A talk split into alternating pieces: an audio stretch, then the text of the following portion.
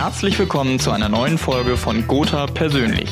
Unsere Themen heute: Woran hapert es aktuell im Bereich Cyber? Wie ist das Verhältnis zu Insurtechs im Gewerbemarkt? Und welche Pläne hat die Gotha im Sach- und Gewerbemarkt 2020? Zu Gast Vertriebskoordinator Komposit Ralf Dietrich. Herzlich willkommen, Ralf. Schön, dass du mit dabei bist. Ja, hallo Konstantin. Vielen lieben Dank für die Einladung. Ja, Ralf, die Gotha hat 2019 im Bereich Komposit und Gewerbe gut geliefert, kann man glaube ich so sagen. Was steht 2020 auf eurer Agenda? Ja, in der Tat war das Jahr 2019 auch für uns am Ende des Tages sehr positiv, wenn auch ein bisschen überraschend positiv, weil wir schon in 2018 ein recht gutes Jahr hingelegt haben. Die Entwicklung im Unternehmerkundenbereich wie auch im Privatkundenbereich war da sehr erfreulich und die Messlatte, die wir uns in 2018 gelegt hatten, hatten wir in 2019 wirklich nochmal reißen können. Das war für uns ein sehr erfolgreiches Jahr und die Ambitionen, dort in Zukunft auch weiterzumachen, sind natürlich bei uns in den Köpfen. Und was treibt uns da? In diesem Jahr hast du ja mitbekommen, feiert die Gotha 200-jähriges äh, Jubiläum und da wollen wir uns gerade zu dem doch noch recht jungen neuen Produkt Gotha Gewerbe Protect natürlich ganz viel Neues einfallen lassen. Wir sind mit Hochdruck dran, bis äh, Juni die ganzen Ideen, die wir da so gesammelt haben im Vertrieb bei den Vertriebspartnern einzusammeln und aufzubereiten und umzusetzen. Und da freue ich mich richtig drauf, weil das nochmal richtig Schwung geben wird, das Produkt für den mittelständischen Kunden im Markt und bei den Vertriebspartnern noch besser und noch intensiver zu platzieren.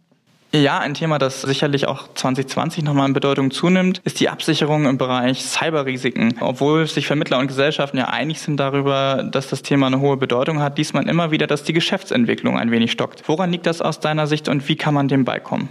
Also in meiner Wahrnehmung liegt es daran, dass das Thema Cyber und alles, was ja sich darum bewegt, wenn ich an IT-Themen denke, an Netzwerkthemen denke, etc., etc., etc., sich die Kunden, die wir mit so einem Produkt ansprechen wollen, draußen natürlich auch in der Regel sehr schwer tun, den Zusammenhang zu verstehen. Die Risiken erkennt man sicherlich schnell, wenn dann gerade aktuell mal wieder in der Presse was ist, dass ein größeres Unternehmen durch einen Hackerversuch oder durch einen erfolgreichen Hackerversuch echte Probleme bekommt und dann teilweise schon mal der Betrieb lahmgelegt wird für Tage, Stunden oder auch ein paar Tage mehr, was ja dann sich direkt in der Performance des Unternehmens auswirkt. Es ist ein schwieriges Thema. Ich glaube, was uns hilft, ist an der Stelle, so wie es der ein oder andere im Markt hervorragend in den letzten Monaten erzeugt hat, dass wir mit intelligenten Tools um das Produkt herum den Unternehmer begeistern, aber auch schlau machen, was letztendlich an Risiken auch in seinem kleinen mittelständischen Unternehmen, in seiner kleinen Arztpraxis so existiert. Ich denke da an ein Unternehmen aus Berlin, ein junges Startup, Firma Perseus, hat sich genau dieses Themas angenommen und unterstützt den Unternehmer in der Identifikation, bevor es zu einem Schaden kommt. Dort werden Mitarbeiter geschult mit technischen intelligenten Systemen. Da wird quasi mal so ein Hackerversuch initiiert als Fake natürlich, wo nichts passieren kann, aber man will einfach mal gucken, wie verhalten sich die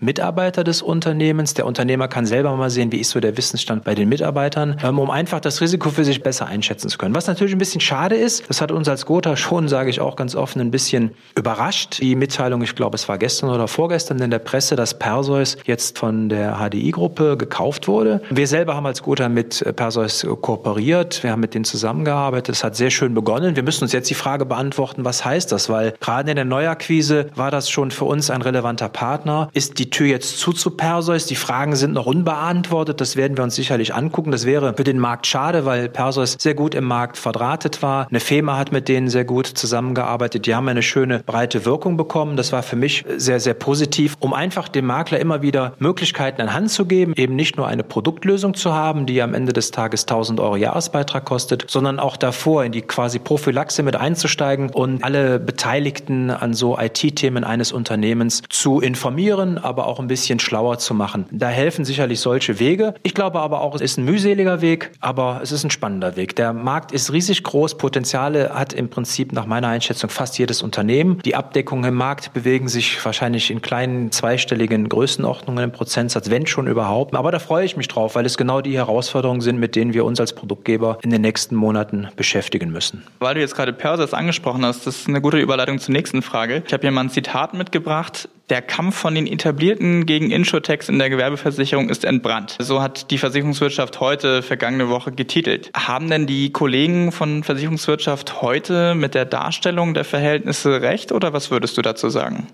Also in meiner persönlichen Wahrnehmung würde ich äh, im Gewerbegeschäft nicht von einem Kampf sprechen. Ich glaube, so weit sind wir nicht und ich persönlich glaube auch nicht, dass wir da hinkommen. Warum sehe ich das so? Wenn wir mal zurückblicken, hatten wir vor ein paar Jahren, als das mit den Startups so losging, eine ähnliche Situation nicht nur wir als Gotha, auch andere Marktteilnehmer habe ich wahrgenommen, als Firmen wie Clark, wie GetSafe angefangen haben, über Fernsehwerbung sehr aggressiv, sehr prominent, immer wieder Versicherungen ganz anders beim Kunden zu platzieren, war eine gewisse Unsicherheit da und man hat sich intensiv die Frage gestellt, was können die denn jetzt so viel anders machen als wir und wie machen sie das auch anders? Zwei Dinge haben wir im Nachhinein gelernt. Der ursprünglichen Geschäftsgedanken hat im Prinzip keiner damals überlebt, weil man die Komplexität dann doch unterschätzt hat. Alle haben ihre Geschäftsmodelle neu orientiert, haben sich neue Partner gesucht, haben sich neue Geschäftsansätze gesucht. Das ist so eine Entwicklung. Deshalb glaube ich, dass das im Gewerbebereich und ich mache das Geschäft jetzt seit über 30 Jahren. Im Gewerbebereich ist der Markt noch etwas komplexer, als wenn ich über eine einfache Hausrat oder über eine einfache Privathaftpflicht spreche. Was aber der Branche gut tut, und das erleben wir selber, wenn wir mit solchen Startups, mit Partnern sprechen, ist neue Kooperationen zu schließen. Das ist etwas, was den Markt viel eher beschäftigt. Wenn man sich anguckt, wer mit wem im Moment in Kooperation geht, auf Seiten der Versicherer, auf Seiten der Pools, ist es mittlerweile ein bunter Mix. Und ich glaube, wenn man das mal auf eine Wand schreiben würde und mit Fäden verbinden würde, das würde ein schöner Strickpulli werden. Ich glaube, da ist viel Bewegung drin, aber ich sehe es eher als ein Miteinander. Ich glaube nicht, dass es ein Gegeneinander wird.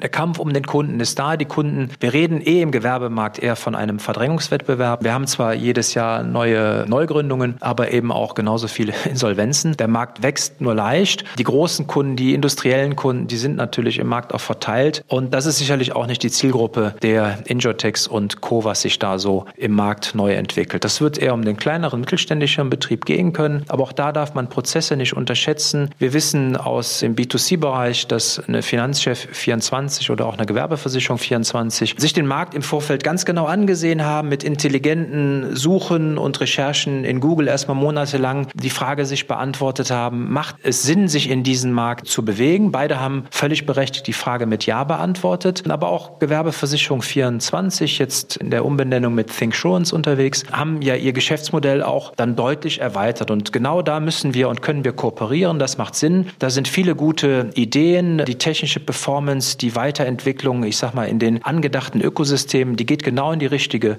Richtung und unsere Rolle als Produktgeber, die wird da stattfinden. Da sind wir auch nicht alleine. Wir haben das genauso wie der ein oder andere auch im Markt entdeckt als eine gesunde Plattform, weil nur auf unsere Technik die Zukunft zu bauen, wird schwer, weil dann brauchen wir so ein bisschen die eierlegende Wollmilchsau. Ich denke, diesen Weg darf man nicht alleine gehen. Man muss gucken, was da im Markt unterwegs ist. Und deshalb, um auf die Ursprungsfrage zurückzugehen, ich sehe es nicht als Kampf. Ich glaube eher, dass das ein gesundes Miteinander werden wird. Ja, dann zum Abschluss beim GDV, also beim Gesamtverband der deutschen Versicherungswirtschaft, wird es ja bald einen Führungswechsel geben. Wie zu lesen war, hat der Verband zunächst nach einer Frau für die Position gesucht, ist aber nirgends fündig geworden. Wie bewertest denn du das?